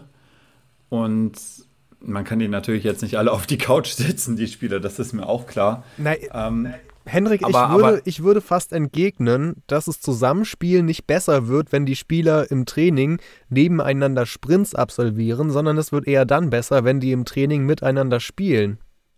Ja, Wäre ja klar, auf jeden Fall. Also das ist genau der Aspekt, dass man halt eben nicht dieses, man muss nicht das individuelle Training fördern. Äh, klar ist das auch wichtig, aber es muss halt, wie gesagt, dieses Teambuilding durch irgendwelche Einheiten, äh, welche auch immer, ich bin kein Training, aber äh, kein Trainer, aber durch solche teambildenden Einheiten ähm, muss Hannover 96 an sich gefördert nicht werden und nicht ein äh, Marvin Duksch oder ein Linden Meiner, sondern wie gesagt Hannover 96. Und man braucht diese kompakte Einheit, die aus dem Training rausgeht und dann am Wochenende auf dem Spielfeld steht. Und die gibt es momentan einfach nicht. Und das ist äh, meiner Meinung nach die Aufgabe vom Trainer, das zu erkennen und zu sagen, aha, okay, entweder es mangelt äh, an der sportlichen Fitness und die Spieler können nicht, oder äh, man sieht einfach, okay, auf dem Platz passiert nichts, die Spieler nehmen sich nicht gegenseitig in die Pflicht, äh, es gibt viel zu viele Stockfehler, es wird sich nicht abgesprochen und da steht keine Einheit auf dem Platz. Und das ist das zentrale Element vom Fußball eigentlich, dieses Problem zu erkennen. Und dafür gibt es dann die sechs Tage Training oder wie auch immer, um das halt eben zu beheben. Und dementsprechend ist das meiner Meinung nach ganz klar die Aufgabe des Trainers und Kotschak muss erkennen, dass da halt eben nicht diese Einheit auf dem Platz steht. Hannes, eine Maßnahme, ähm, die Kotschak jetzt getroffen hat, und zwar relativ öffentlich irgendwie, der soll Anfang der Woche die Mannschaft ordentlich angeschissen haben und gesagt haben, äh, dass alle Stammplätze gestrichen sei, was auch immer das bedeuten mag. Also alle Stammplätze bis auf Niklas Hult, Dominik Kaiser, warum auch immer, und Michael Esser. Und äh, bedeutet das jetzt, dass wir vor allem Jugendspieler im Spiel gegen Kiel auf dem Platz sehen werden oder, oder Nachwuchskräfte oder was zur Hölle soll das eigentlich bedeuten, wenn die Stammplätze jetzt gestrichen sind? Was für eine Mannschaft erwartest du am Sonntag? Hm, ich denke, es wird den einen oder anderen Wechsel geben. Ähm, glaube aber, dass Kenan Kotschak sich von so einer Aussage eher erhofft, dass die Spieler merken, okay, der Baum fängt langsam an zu brennen. Ähm, wir können uns nicht mehr zurücklehnen und wir müssen uns mal ordentlich reinhängen jetzt in Trainingswochen und dann auch auf dem Platz. Ob der Weg jetzt in die Öffentlichkeit zu gehen und die Mannschaft anzuprangern der richtige ist, sei mal dahingestellt. Ähm, ich denke gerade, wenn auf dem Platz Verunsicherung zu spüren ist, äh, ist es wichtig, dass der Trainer sich vor seine Mannschaft stellt ähm, und ihnen den Rücken stärkt und Vertrauen zuspricht. Ähm, ja, das ist nicht den Weg, den ich wählen würde, aber der Trainer kennt seine Mannschaft am besten. Vielleicht hat er das Gefühl gehabt, dass es ein äh, öffentlicher Ruck mal gut tut und wir sehen äh, gegen Kiel eine Mannschaft auf dem Platz, die sich mal ordentlich den Hintern aufreißt. Maxi, rechnest du mit Überraschungen wie Haraguchi auf der Bank oder ähm, Jugendspieler Noah de Waal hinten rechts oder sowas? Ähm, ja, Noah de Waal ist natürlich ein Name, der jetzt auch in den vergangenen Tagen das ein oder andere Mal gefallen ist. Ich glaube, also ich könnte es mir vielleicht vorstellen. Ich meine, äh, hat ja in der Vergangenheit auch in Hannover bei dem einen oder anderen Jugendspieler ganz gut geklappt, wenn er einfach mal reingeworfen wurde und äh, dann zeigen durfte, was er kann. Meine Waldemar Anton, Timo Hübers und so, die wurden jetzt auch nicht gerade über Monate aufgebaut und dann wurde gesagt, so, jetzt lassen wir dich mal langsam ran. Es äh, kam auch eher in Situationen, wo es dann eh keinen großen Unterschied mehr gemacht hat, ob man jetzt experimentiert oder ob man weiter auf die vertraut, die gerade die Leistung nicht bringen.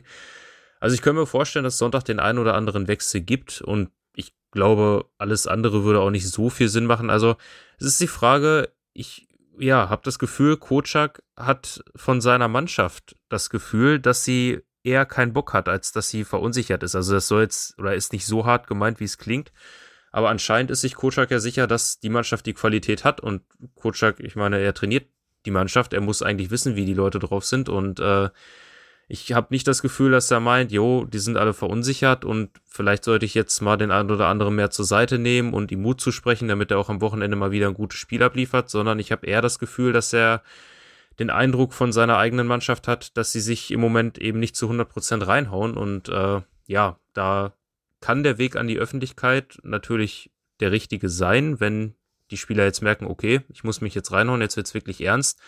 Und da kann natürlich auch der Weg der richtige sein, wenn man dann einfach mal einen Spieler in die Startelf stellt, wo die anderen Mitspieler gar nicht davon erwarten, dass, dass er in der Startelf steht. Ne? Also wenn man jetzt zum Beispiel mal eine Noah Deval am Sonntag auf den Platz stellt und die anderen beiden, die für die Position in Frage kommen, dann merken, oh, ja, okay, der meint es ernst, ich muss mich reinhängen, damit ich auch in Zukunft wieder Spielzeit bekomme. Und äh, im besten Fall geht das dann sogar noch gut. Noah Deval oder wer auch immer am Sonntag mal spielen darf, äh, liefert ein super Spiel ab und ja, das wäre natürlich für Kotschak das Beste. Also ich könnte mir durchaus vorstellen, dass der Sonntag da ein bisschen, experiment, ein bisschen experimentiert und den einen oder anderen Spieler auf den Platz stellt, den wir diese Saison noch nicht so oft oder vielleicht sogar noch gar nicht gesehen haben.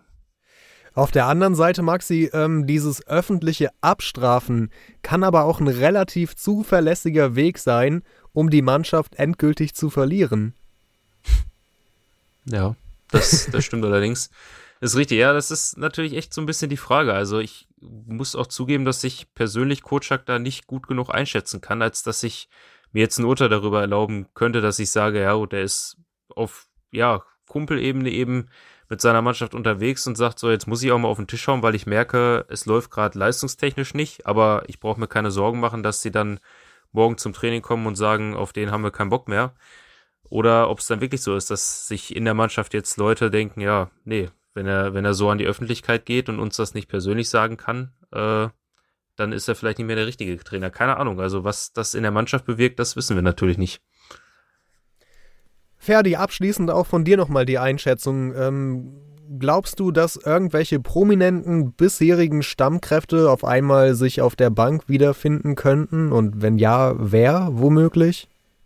Ich kann es mir schon vorstellen, wobei ich sagen muss, ähm, wenn Haraguchi nächste Woche auf der Bank sitzt, dann ähm, sitze ich hier nächste Woche im Podcast und schreie hundertmal in Folge Kotschak raus, äh, weil das dann die wirklich die eingestandene spielerische Hilflos Hilflosigkeit wäre. Aber wenn ich jetzt an Überraschungen denke, die vielleicht auf der Bank sitzen könnten, so viele Optionen hat er ehrlich gesagt nicht. Wenn ich mir die Bank vom Würzburg-Spiel anschaue, da ist Baris Bastas, Marcel Franke, Tarnath, Steele, Philipp Ochs, Valmir Suleimani. Es ist jetzt nicht so viel Qualität da, wo ich sagen würde, ja, die will ich mal in der Startelf sehen. Ähm, die könnten einen, der zuletzt in Formschwäche war, verdrängen. Ich könnte mir vorstellen, dass Schindler auf der Bank setzt, oder ich rechne fest damit und hoffe es. Vielleicht könnte rechts wirklich mal äh, Noah de Waal starten, weil auch Moroja zuletzt nicht gut war. Ansonsten weiß ich nicht, auf welchen Positionen er ja den Luxus hat, wirklich vernünftige Ersatzleute zu haben, mit dem, mit denen er mal einen Stammspieler auf, auf die Bank hocken kann. Ja, bei bei Lamti, bei Steele, bei De Waal und so weiter denke ich aber immer wieder an diese alte Fußballtrainer-Weisheit zurück, dass man junge Nachwuchsspieler am besten in eine bereits funktionierende Mannschaft integrieren kann, anstatt sie ins absolute Chaos reinzuschmeißen. Na, ich meine, wenn wir jetzt am neunten Spieltag darüber diskutieren, ob wir Jugendspieler glaube ich, alle nicht wirklich einschätzen können, wie gut sie sind. Ob wir die, ob wir die mal äh, in der Startelf sehen wollen, dann zeigt es ja ein bisschen, wie schlecht es aktuell im Hannover steht. Da ist das vielleicht ein bisschen übertrieben, aber hätten sich, glaube ich, alle anders vorgestellt, als dass jetzt die komplette Mannschaft angezählt wird und wir darüber reden, ob irgendwelche Jugendspieler mal eine Chance erhalten sollten. Okay, beenden wir den sportlichen Teil und gleich reden wir nochmal über Sportdirektoren, über alte und über aktuelle. Schatz, ich bin neu verliebt. Was? Da drüben. Das ist er. Aber das ist ein Auto. Ja, eben. Mit ihm habe ich alles richtig gemacht. Wunschauto einfach kaufen, verkaufen oder leasen. Bei Autoscout24. Alles richtig gemacht. Zurück beim 96 Freunde Podcast mit Hannes, mit Ferdi, mit Maxi und Henrik. Und jetzt wollen wir über Sportdirektoren sprechen. Zuerst einmal über den aktuellen, der angeblich vielleicht schon auf dem Sprung sein könnte in Richtung Köln. Der erste FC Köln hat sich von seinem äh, Kaderplaner getrennt. Dort ist ja bekanntermaßen unser Ex-Manager Horst Held äh, der große Boss und er würde wohl gerne den Gerhard Zuber zurück nach Köln holen. Und äh, das steht jetzt irgendwie so im Raum. Was haltet ihr von dem Gerücht? Glaubt ihr, dass es realistisch ist, dass Zuber schon bald wieder vor dem Abschied stehen könnte? Ah, ich meine, realistisch ist das schon. Also ich würde jetzt nicht äh, per se sagen, okay, das ist eine Ente, äh, da müssen wir uns nicht drauf verlassen. Ähm, ich glaube, das ist ein attraktives Angebot für einen Manager und wir würden auch alle lügen, wenn wir sagen würden, nee, das ist Köln, das machen wir nicht. Äh, ich glaube, im Fußball macht sich da jeder Gedanken drüber. Genauso wie bei Transfergerüchten. Da muss sich auch jeder Spieler Gedanken drüber machen. Das ist ganz klar. Im Endeffekt ist es ein Job, wie jeder andere auch. Ähm, und es gibt da so etwas wie Vereinsliebe, äh, nur ganz, ganz selten. Äh, und ich glaube, das wird in der romantischen Edition vom Fußball häufig vergessen. Klar, die Erfolgsaussichten beim ersten FC Köln sind Stand jetzt höher als bei Hannover 96. Ich glaube, da brauchen wir uns gar nicht drüber streiten. Für mich wäre es aber ein komplett falsches Zeichen von Zuba. Äh, mal dahingestellt, ob Zuba sich jetzt darüber Gedanken macht oder nicht. Das ist ein bisschen nach dem Motto, die Ratten verlassen das sinkende Schiff, wenn Zuba jetzt tatsächlich gehen würde, weil man halt eben jetzt gemerkt hat, okay, in der Transferperiode ist eventuell was fehlgelaufen. Ähm, die Mannschaft passt nicht so gut zusammen, aber Zuba hat halt eben jetzt im Winter, gerade weil Präsident Kind ja schon angekündigt hat, dass sich etwas tun wird, hat Zuba jetzt im Winter nochmal die Chance, das irgendwie wieder gerade zu biegen. Äh, vielleicht im Duo mit Kotschak zusammen oder äh, vielleicht auch mit Präsident Kind im Hintergrund. Und diese Chance kann er halt eben jetzt ausnutzen. Und da jetzt zu sagen, nee, ich habe da gar keinen Bock auf diese Mission, ähm, sondern geh jetzt weg aus Hannover, das ist der falsche Ansatz. Und seien wir mal ehrlich, ich glaube, es mangelt Zuba nicht am Geld. Ähm, das, das ist jetzt einfach die Frage, hat der Bock auf Hannover 96 oder nicht? Ähm, und ich persönlich hätte Bock, diese Aufgabe anzunehmen, weil das ist eine Herausforderung, die er jetzt bei 96 hat. Die hat er bei Köln in dem Ausmaß aktuell nicht. Und daher glaube ich einfach, dass der Job bei Hannover aktuell attraktiver ist. Ja, ich würde mich dem anschließen. Und ich weiß exakt nicht, ob Köln aktuell so die total attraktive Adresse für Zuber ist. Einerseits wäre er dort wieder eben Zuarbeiter von Held und eher so der zweite Mann, während er bei uns aktuell wirklich der Kaderplaner ist. Bei Köln wäre er dann wieder in der Rolle, die er bei uns auch schon mal hatte, eben als Held noch, auch noch Manager bei uns war. Und zusätzlich, das wird Zuber sicher anders sehen, aber Held und Gistol, das ist halt auch eine Mission, die irgendwie zum Scheitern verurteilt ist. Also ich sehe Köln auf keinem wirklich guten Ast, was die Entwicklung der nächsten Jahre angeht. Insofern glaube ich, ist er ganz gut beraten, wenn er hier bleibt. Auch, wie gesagt, wäre wär auch kein gutes Zeichen, wenn er jetzt geht und sich jetzt ähm, vom Schiff stiehlt. Aber ich weiß auch nicht, ob, ob Köln so die tolle Adresse ist in zweiter Reihe bei einem Verein, bei dem es aktuell auch nicht so wirklich läuft. Würde ich an seiner Stelle mir dreimal überlegen. Das Gegenargument von mir Zubers aktueller Vorgesetzter ist Martin Kind in Köln, wäre sein direkter Vorgesetzter sein guter Freund und Vertrauter Horst Held. Das kann auch einen Unterschied machen, oder? Das stimmt, aber ich glaube, wenn Held, also ich weiß nicht, ich gebe Held in Köln nicht so, so, viel Zeit, bis auch Held fliegt und wenn Held fliegt, fliegt Zuber gleich mit. Ähm, insofern, aber ich, also ich weiß nicht, ob ich unter Martin Kind arbeiten wollen würde. Insofern ist es ein berechtigtes Argument. Ich stelle mir das auch relativ schwierig vor.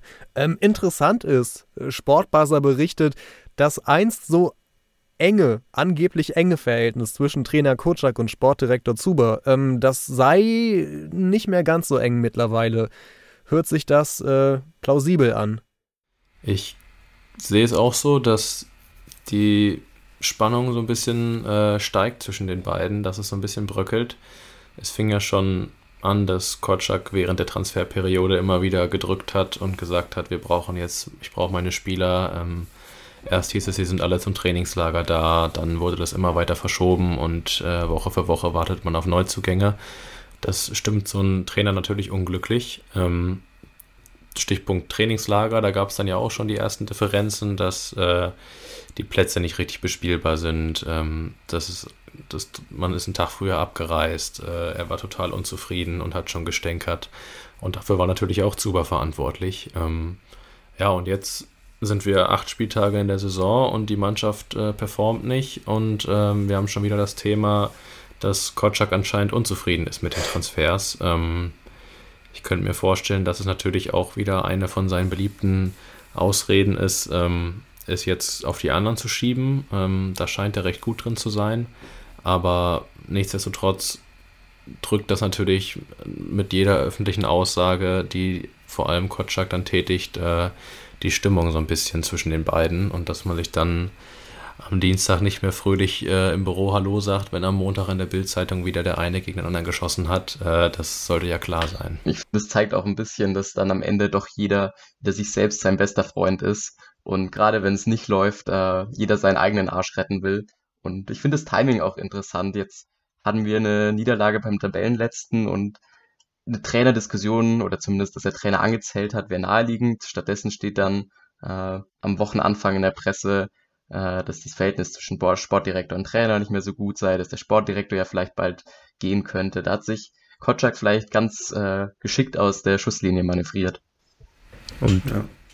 Ja, und ich würde nur anfügen, dass es eben wahrscheinlich dann vielleicht auch genau das sein könnte, dass sich dann ein Gerrit Zuber denkt, ja gut, wenn ich hier einen Trainer habe, der anfängt, gegen einen und oder gegen, gegen alle anderen außer sich selbst irgendwie Vorwürfe zu erheben, wenn es mal nicht läuft, dann äh, überlegt man sich vielleicht doch eher, ob man zu seinem besten Kumpel Horst Held zurückkehrt oder ihm folgt quasi oder ob man sich das in Hannover weiter ja, antut, ist vielleicht ein bisschen hochgegriffen, aber ob man das da in Hannover weiter begleitet. Aber vielleicht sagt er auch auf der anderen Seite, ganz ehrlich, so wie es im Moment läuft, äh, mit Kocak und mir läuft es nicht mehr so gut. Ich gebe dem Kocak eh nicht mehr so lange und wenn dann ein neuer Trainer kommt, dann arbeite ich halt mit dem zusammen. Und äh, also was ich bei Hannover so ein bisschen vermisse, ist irgendwie dieser Wille, selber was zu bewegen, mal zu sagen, okay, es läuft aktuell nicht, aber wir packen das jetzt an, wir verändern was und wir reißen hier mal was.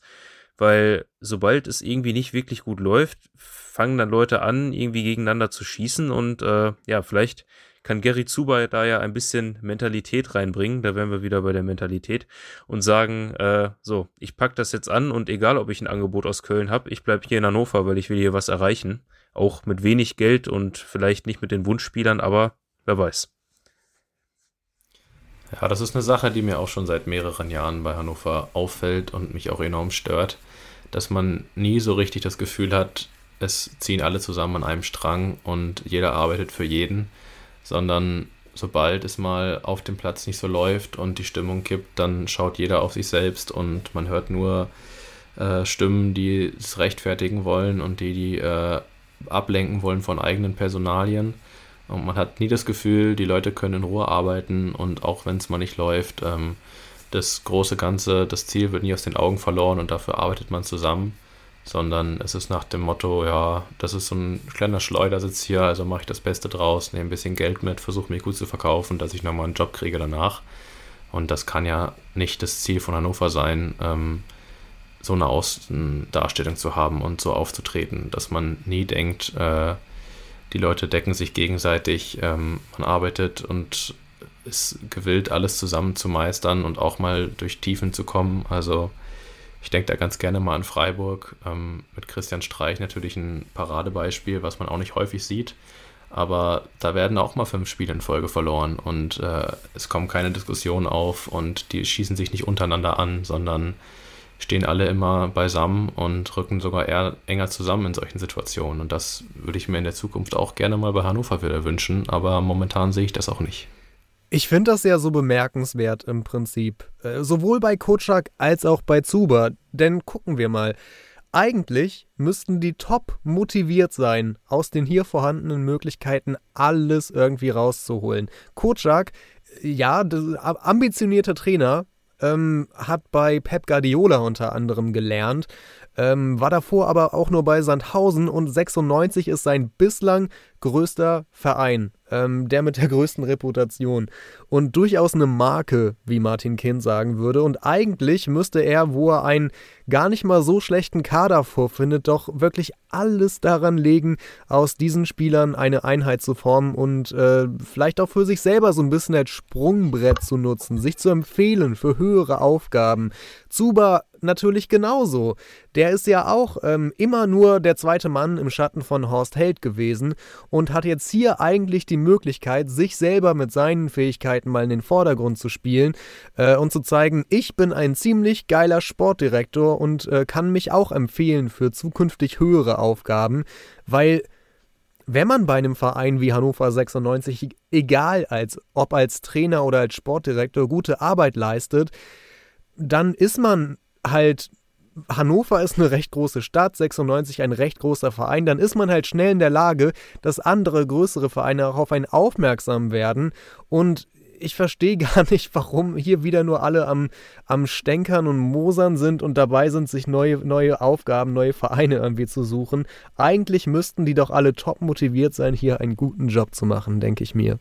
Ja, äh, das ist äh, relativ schwer zu widerlegen. Ähm, eigentlich hast du schon alles gesagt. Das ist im Prinzip eine rhetorische Aussage. Ja, sie müssten es. Äh, ich kann es auch absolut nicht nachvollziehen. Zumal, also aktuell sieht es nicht so aus, aber eigentlich könnte ja die erste Bundesliga winken. Wenn wir ja. mal ehrlich sind, wenn wir uns die Qualität vom Kader angucken und von den Einzelspielern, dann ist Hannover 96 Aufstiegskandidat. Äh, gut, äh, jetzt sieht es natürlich anders aus, aber gerade deswegen hätte man motiviert in die äh, Spielzeit reingehen müssen. Ähm, und ich stelle mir die gleiche Frage. Ich, ich kann es nicht beantworten. Ich weiß auch nicht, woran es liegt. Vielleicht ist es das Umfeld. Ähm, man weiß ja auch nicht, inwiefern äh, jetzt vielleicht von Martin Kind Dinge vorgegeben werden, die absolut nicht passen. Ähm, beispielsweise der Geldhahn wird halt eben zugedreht, obwohl etwas anderes versprochen wird. Ähm, das kann ich mir zum Beispiel sehr gut vorstellen, dass da Gerhard Zuber direkt die Nase wieder voll hatte, weil wenn dir gesagt wird, du kannst den Spieler verpflichten, du hast die Mittel zur Verfügung und dann bist du mitten in deiner Planung und bist euphorisiert und bastelst dir in deinem Kopf was zusammen, dann heißt es äh, Edgy Badge doch nicht. Das ist natürlich schon frustrierend. Sowas kann ich mir vorstellen, dass das häufiger mal bei Hannover 96 vorkommt. Klar, das sollte nicht passieren, aber trotzdem ähm, müssten ja, die verantwortlichen Manager, Trainer, Spieler genug sein, um halt eben die Motivation aus, vielleicht auch den, den kleinsten Anlässen zu schöpfen und das halt eben auch Woche für Woche zu zeigen. Und deswegen tue ich mich auch schwer damit. Und gerade auch jetzt in der Situation, da sollte man nicht den Kopf hängen lassen, sondern sagen, hey, wir haben erst acht Tage gespielt, der Rückstand ist äh, ja, das ist de facto gar kein Rückstand. Wenn man jetzt auf die restlichen Spieltage guckt, da wird noch so viel passieren äh, es ist noch nichts verloren, wir kommen da trotzdem noch oben hin. So, das wäre der, der Spirit, der meiner Meinung nach jetzt verbreitet werden müsste. Ähm, ja, das passiert aber nicht. Ich weiß nicht, woran das liegt. Ähm, und man sollte jetzt nicht sagen, oh, jetzt spielen wir gegen Kiel. Kiel hatte, Kiel hatte aber, aber eine sehr gute Saison bisher, sondern man sollte sich sagen, ja, schön, das ist Kiel. Gut, die sind jetzt Fünfter. Äh, die haben zuletzt aber auch nur unentschieden gegen Heidenheim gespielt und auf dem Papier sind wir besser und wir wissen, dass wir qualitativ sehr viel Potenzial in diesem Kader haben. Und dementsprechend sollte man mit dieser Kopf-Hoch-Mentalität an die kommenden Aufgaben gehen und sich nicht hängen lassen. Haken wir die Geschichte mal ab. Einer von euch hat vorhin davon gesprochen, dass bei 96 alle nur dabei sind, den eigenen Hintern zu retten. Und äh, genau das hat in dieser Woche Jan Schlaudraff erfolgreich getan. Vor dem Arbeitsgericht nämlich. Jan Schlaudraff war ja am 28. Februar 2020 entlassen worden und äh, ist dagegen vor Gericht gegangen. Die Verhandlung war jetzt. Ich versuche mal diese Faktenlage irgendwie zusammenzubekommen. Äh, das Gericht hat geurteilt, dass die Kündigung unwirksam war und 96 muss Schlaudraff alle Gehälter seit dem Kündigungsdatum, die nicht gezahlt wurden, nachzahlen. Das sind mehr als 180.000 Euro. Und es wurde geurteilt, Schlaudraff ist ab sofort wieder bei 96 angestellt. Und äh, der Vertrag, der läuft im Prinzip, ähm, ja, ohne, wie heißt es, ohne Befristung. Ohne Befristung. Unbefristet läuft der Vertrag. Ähm, Schlaudraff ist damit quasi, ja, theoretisch bis zur Rente in 30 Jahren bei 96 angestellt. Vor Gericht wurde auch nochmal ähm, von, von den 96 Anwälten äh, ein Angebot aufgegriffen, das zuvor im Prozess mal äh, gemacht wurde. Nämlich hatte äh, die Schlaudraff-Seite angeboten, für eine Abfindung von 660.000 Euro waren das, glaube ich, den Vertrag aufzulösen. Das hatte damals 96 abgelehnt. Jetzt nach diesem Urteil äh, wurde das wieder aufgegriffen, aber diesmal sagt Schlaudraff nö, weil die Seite natürlich auch sieht, äh, Schlaudraff und seine, und seine Verteidiger, äh, dass dort wahrscheinlich noch mehr Geld rauszuholen ist. Ähm, hat einer von euch den Kündigungsgrund, der weswegen Schlaudraff damals rausgeflogen ist, mitbekommen? Ihm wurde vorgeworfen im Gespräch mit zwei Mitarbeitern aus der Kommunikationsabteilung von Hannover 96, Kinder Kotschak beschuldigt zu haben, äh, Internas an die Öffentlichkeit, an die Medien, an die Zeitung äh, zu tragen und dadurch eben äh, ja, Geheimnisse äh, öffentlich zu machen und somit ja die, äh, dem Verein zu schaden. Ähm, ja, das wurde jetzt vor Gericht äh, widerlegt, beziehungsweise äh, konnte nicht bewiesen werden. Und von daher ist die Kündigung in dem Sinne unwirksam. Ich glaube, ein Punkt ist da noch, nämlich wurde wohl Schlaudraff selber von den beiden Mitarbeitern vorgeworfen, er habe Interna nach außen getragen. Äh, also das kommt irgendwie noch dazu. Und dann hat er gesagt, ähm, äh, Zitat aus der Verhandlung, dass das nicht stimmt, wissen die beiden. Ich habe nur gesagt, dass sie mal ein bisschen aufpassen sollen, auch auf Kutschak. Und äh, daraus hat 96 dann eine fristlose Kündigung gemacht, die jetzt komplett vom Gericht kassiert wurde. Hannes, was halten wir von diesen ganzen Abläufen? Ja, mich stören bei der Betrachtung des Prozesses vor allem zwei Punkte ähm, an dem Auftreten von Hannover 96. Ähm, zum einen hat man es nicht geschafft, äh, nach der Freistellung, noch nicht der Kündigung, sondern der Freistellung von Schlaudraff, vernünftig miteinander umzugehen und zu sprechen und über äh, eine Auflösung des Vertrages oder eine Abfindung zu sprechen. Ähm, und somit so ein bisschen diese, diesen Gerichtsprozess provoziert. Ähm, auch mit dem Hintergedanken, dass die Anklage auch auf eine Entfristung hinauslaufen könnte, wie es ja auch bei Zuba der Fall war und bei Zuba auch funktioniert hat.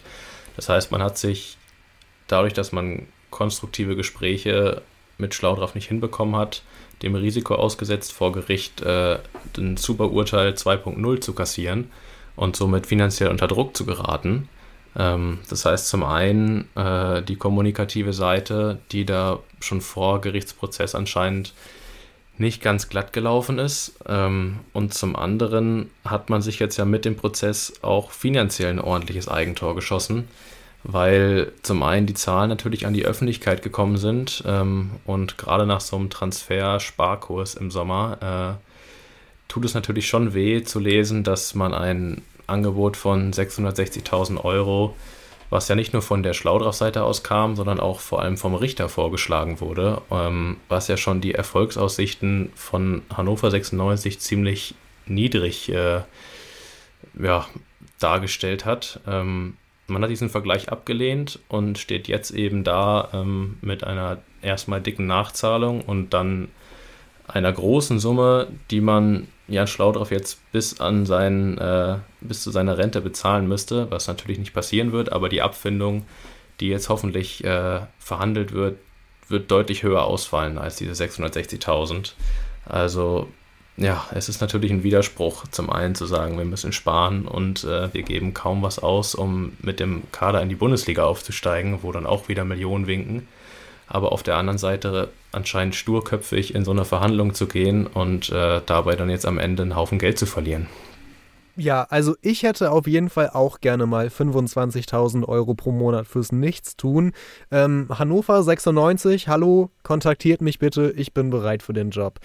Was ich so bemerkenswert fand an dem Ding, ist, dass ähm, die, ähm, die Begründung der fristlosen Kündigung damals vom Gericht, vom Richter als so schwach und unzulässig abgelehnt wurde, dass er nicht mal Zeugen hören wollte. Also das Urteil wurde gesprochen, bevor ein einziger Zeuge aufgetreten ist. Ähm, so eindeutig war die Geschichte. Und das finde ich erstmal irre peinlich. Also was für Anwälte, was für ein Rechtsbeistand hat Hannover 96 eigentlich, wenn solche Kündigungen ausgesprochen werden, die dann ohne mit der Wimper zu zucken, ohne dass Zeugen gehört werden, später vom Gericht kassiert werden. Das kommt mir absolut irre vor und ich frage mich, von äh, welcher Kanzlei 96 eigentlich vertreten wird.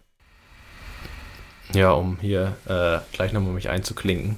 Ähm, ja, dazu kommt ja auch, dass 96 jetzt über ein halbes Jahr Zeit hatte, sich auf diesen Prozess vorzubereiten, ähm, der ja nicht nur finanziell eine große, einen großen Wert hat, sondern auch prestigeträchtig ist, äh, von wegen, wir lassen uns von unseren ehemaligen Mitarbeitern hier nicht auf der Nase rumtanzen äh, und auch eigentlich bundesweit äh, mit der Entfristung von Sportdirektorenverträgen äh, ja, für Aufsehen sorgen könnte. Also Hannover 96 steht im Fokus und hat ein halbes Jahr Zeit, sich wenigstens einen Kündigungsgrund auszudenken, der vor Gericht vielleicht mal äh, genauer betrachtet werden könnte.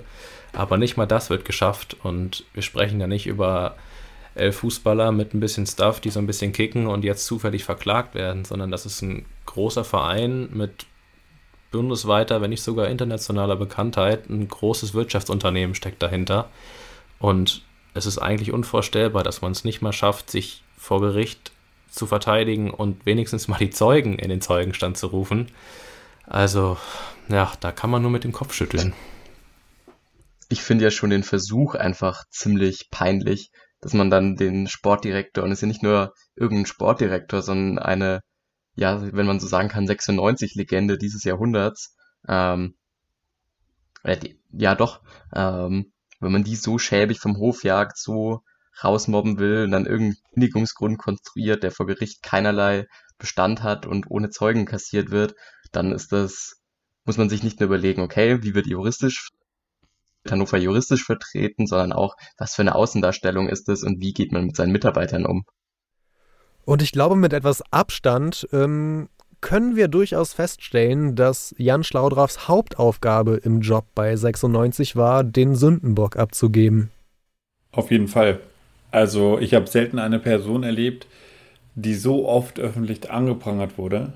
Ähm, natürlich schade um die Person Jan Schlaudraff, gerade in Anbetracht der Tatsache, was er für Hannover 96 geleistet hat und was für Erfolge bzw. historische Erfolge äh, mehr oder weniger auf Schlau drauf zurückzuführen sind.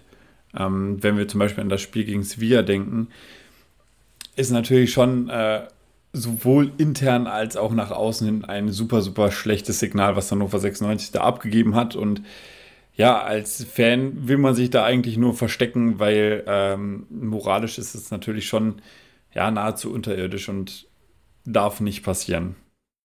Zum, zum Thema Außendarstellung. Ähm, wir haben uns ja schon gefragt, woran liegt das, dass irgendwie jeder so ein bisschen für sich selbst kämpft und äh, nicht so eine große Einheit entstehen kann. Wenn natürlich auf potenzielle Kandidaten vielleicht für einen sogar wieder frei werdenden Posten als Sportdirektor ähm, sich mal genauer mit 96 beschäftigen und da reicht ja schon ein Eintrag oder eine Suche bei Google, dann wird man eben wieder auf solche, solche Prozesse wie den von Schlaudraff jetzt treffen oder auf Aussagen von Kind. Und da muss man sich nicht wundern, äh, wenn in der Außendarstellung Hannover 96 eben als unseriöser und äh, wenig respektvoller Arbeitgeber rüberkommt, der seine Mitarbeiter vom Hof jagt und äh, grundlos kündigt und somit sechs Monate lang äh, arbeitslos äh, zu Hause rumsitzen lässt, ohne jegliche Sicherheit, wie es dann weitergeht und man muss auf Prozesse warten und so weiter. Das, die Leute sind ja nicht blöd und die merken ja auch, dass bei Hannover das irgendwie nicht mehr so läuft wie vielleicht bei anderen Bundesligisten. Und da muss man sich eben nicht wundern, wenn die zukünftigen Trainer, Sportdirektoren, was auch immer, eben nicht hierher kommen mit der Einstellung, wir haben ein geiles Umfeld, alle ziehen an einem Strang, äh, wir können hier jahrelang zusammenarbeiten und was Großes erreichen, sondern äh, eher mit der Einstellung, hier gibt es ein bisschen Geld zu verdienen und äh, mal gucken, was sich daraus machen lässt und wenn ich rausfliege, dann mache ich mir die Taschen vor Gericht voll. Also ich glaube, das ist ein fatales Zeichen, was Hannover mal wieder sendet. Und ja, man muss sich eben nicht wundern, wenn das in Zukunft mit unserer Postenbesetzung und äh, sportlichem Erfolg nicht wirklich besser wird. Ist ein guter Punkt auf jeden Fall. Aber äh, jetzt, wo Jan Schlaudraff wieder offiziell bei 96 angestellt ist, ähm, vielleicht übernimmt er ja den Posten von Gary Zuber, wenn der nach Köln abzischt. Unvorstellbar ist es leider nicht. Ich fürchte auch. Äh, so, liebe Leute, machen wir doch mal einen Strich drunter. Ich bedanke mich bei euch allen, dass ihr heute mit dabei wart und dass wir etwas ausführlicher über die relativ desaströse Situation bei Hannover 96 äh, reden konnten. Ich bedanke mich bei Hannes. Sehr gerne, war mir eine Ehre. Und bei Ferdi, bei Twitter, wie gesagt, Fußballleben96. Gerne, hat mir wieder sehr viel Spaß gemacht. Danke auch an Maxi. Ja, vielen Dank für die Einladung, für die nette Runde. Und mit Henrik spreche ich gleich noch äh, ganz kurz ein wenig über das kommende Spiel gegen Kiel. Schatz, ich bin neu verliebt. Was? Da drüben. Das ist er. Aber das ist ein Auto. Ja, eben. Mit ihm habe ich alles richtig gemacht. Wunschauto einfach kaufen, verkaufen oder leasen. Bei Autoscout24. Alles richtig gemacht. Eigentlich wollte ich an dieser Stelle gemeinsam mit Henrik über das anstehende Spiel gegen Holstein Kiel und die Spieltagspressekonferenz sprechen. Aber Henrik ähm, schlägt sich gerade mit Sofa-Problemen rum, sagt er. Ich vermute, dass es mit seinem Umzug zu tun hat, denn Henrik ist gerade ausgerechnet nach Kiel gezogen. So, dann muss eben der Cheftrainer ein paar mehr Worte sagen. Kenan Kocak ähm, hat auf der Spieltagspressekonferenz noch einmal nacherzählt, wie er die bittere Niederlage gegen Würzburg mit seinem Hexenschuss vom Hotelzimmer aus erlebt hat. Ich bin ganz ehrlich, es war der schlimmste Tag, seitdem ich hier bin, für mich. Äh, das wünsche ich keinem. Du bist, äh, du bist machtlos, du bist nicht bei der Mannschaft, dein, äh, dein Trainerteam ist da, und dann äh, siehst du natürlich auch gewisse Sachen, wo du denkst, kann doch nicht wahr sein. Das ist ja nicht, äh, für das wollen wir ja nicht gerade stehen. Das sind ja nicht unsere Werte. Das ist nicht unsere DNA und auch nicht unsere Spielidee. Und äh, deswegen war ich schon sauer, aber auch sehr enttäuscht. Zuletzt hatte man häufiger mal den Vorwurf gehört, die Mannschaft sei auf dem Platz zu leise. Also äh, zu wenig Führungsspieler, die auch mal lautstark ihre Mitspieler anweisen, sich beschweren und ähm, ja, sich generell aufbäumen. Auch dazu hat Kocak Gedanken. Ja, wie gesagt, wir sind eine, eine, eine neue Mannschaft, äh, neue Spieler, Spieler auf wichtigen Positionen, die neu dazugekommen sind. Und wenn wir jetzt nur dran denken an Simon Fallett oder an Jakobiol, da muss man nur schauen, wann die dazu gestoßen sind. Das sind ja wichtige Positionen, eigentlich Kern der Truppe. Und dann ist natürlich ein Prozess, dass wir die Jungs auch dahin entwickeln, dass man auch da mehr miteinander coacht, dass man mehr miteinander kommuniziert. Das ist ein Punkt, was wir natürlich auch äh, wissen und auch intern besprochen haben. Und Stichwort Jakabiol, der hatte ja zuletzt leider ein paar schwächere Spiele gemacht.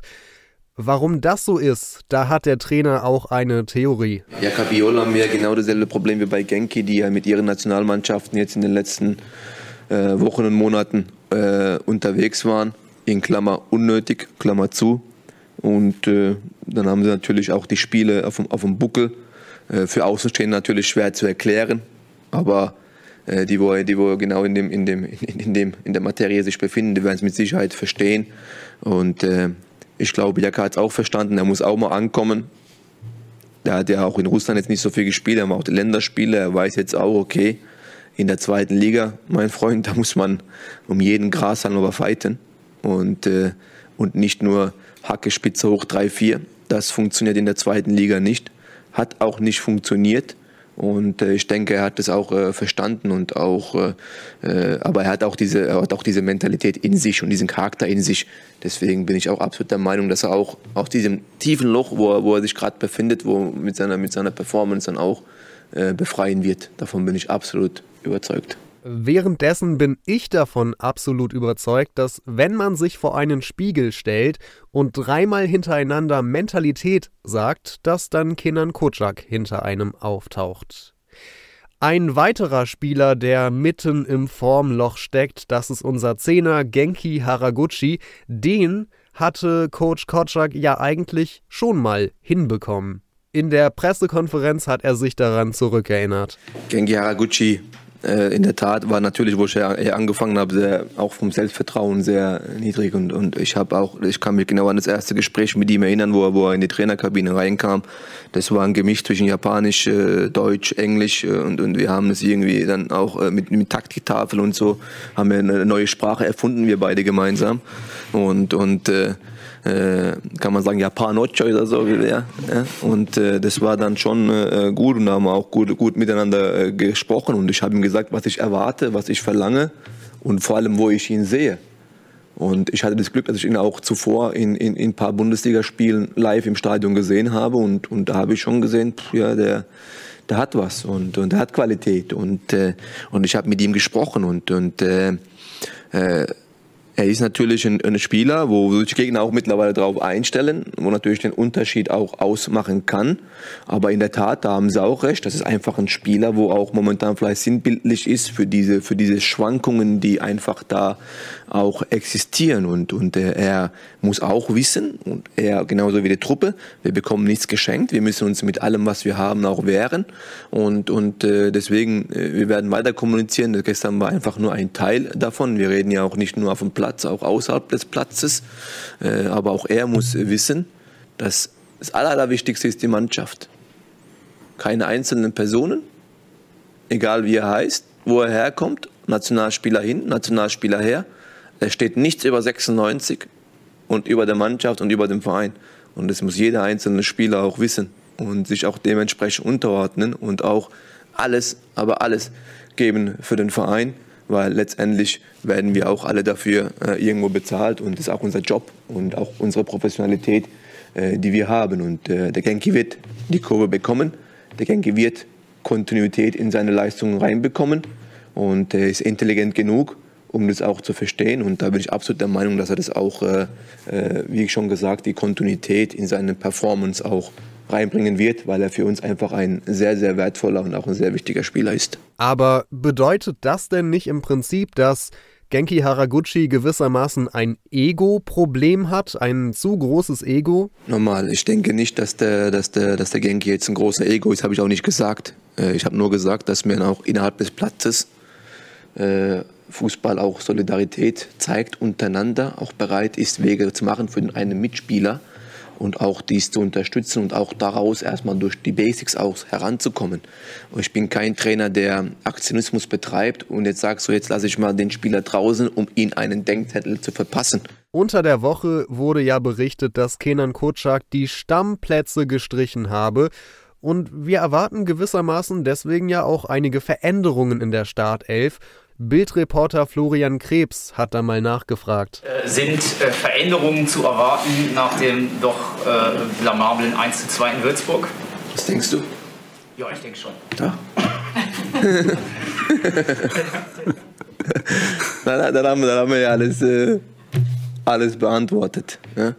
Äh, ist natürlich äh, so eine Sache, die Qualität ist ein, ein, ein großer Begriff und dann hören wir immer wieder die Sache mit, mit Mentalität. Wir dürfen aber nicht wissen, dass Qualität, dass Mentalität ein Teil von Qualität ist. Und, äh, äh, und äh, vielleicht haben wir auch in den letzten Wochen zu sehr auf, auf, äh, auf Qualität, vor allem nach den Siegen, nach den Heimsiegen, vielleicht haben wir uns einfach zu sehr auf, auf, auf das Parameter Qualität verlassen und, äh, und, äh, und danach auch vielleicht das andere so ein bisschen, vor allem bei den Auswärtsspielen, vernachlässigt. Und äh, wir müssen wissen, wir können nur gut spielen, wir können nur gut performen. Und das war in den letzten Monaten so, wird auch in den kommenden Monaten so sein, wenn wir als Truppe hundertprozentige Mentalität zeigen. Mentalität, Mentalität, Mentalität. Äh, wenn die Mentalität abgerufen werden kann, dann muss es doch was werden. Am Sonntag um äh, 13.30 Uhr gegen Holstein Kiel, zu Hause in der HDI Arena. Ja, äh, was für einen Gegner erwartet der Trainer denn? Holstein Kiel ist eine sehr spielstarke Mannschaft, eine sehr eingespielte Mannschaft.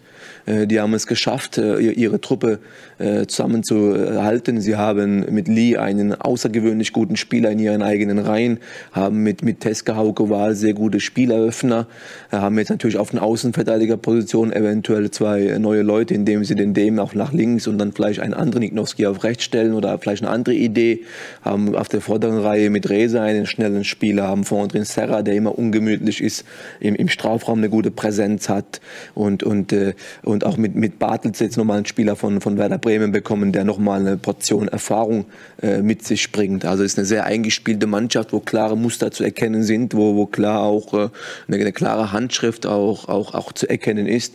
Und ja, und wir freuen uns auf die Aufgabe, auf die Herausforderung. Und mir macht es mehr Spaß, gegen solche Mannschaften auch zu spielen, wo man auch sehen, okay, äh, was wird auf dem Platz jetzt passieren? Und äh, deswegen ist die Vorfreude bei uns richtig groß auf das Spiel, auf eine sehr gute Mannschaft. Und, äh, äh und wir, wir sind mit voller Freude, Vorfreude da und wir können es kaum abwarten. Und dann holen wir abschließend doch noch einmal den abwesenden Kieler mit Sofaproblemen ins Boot.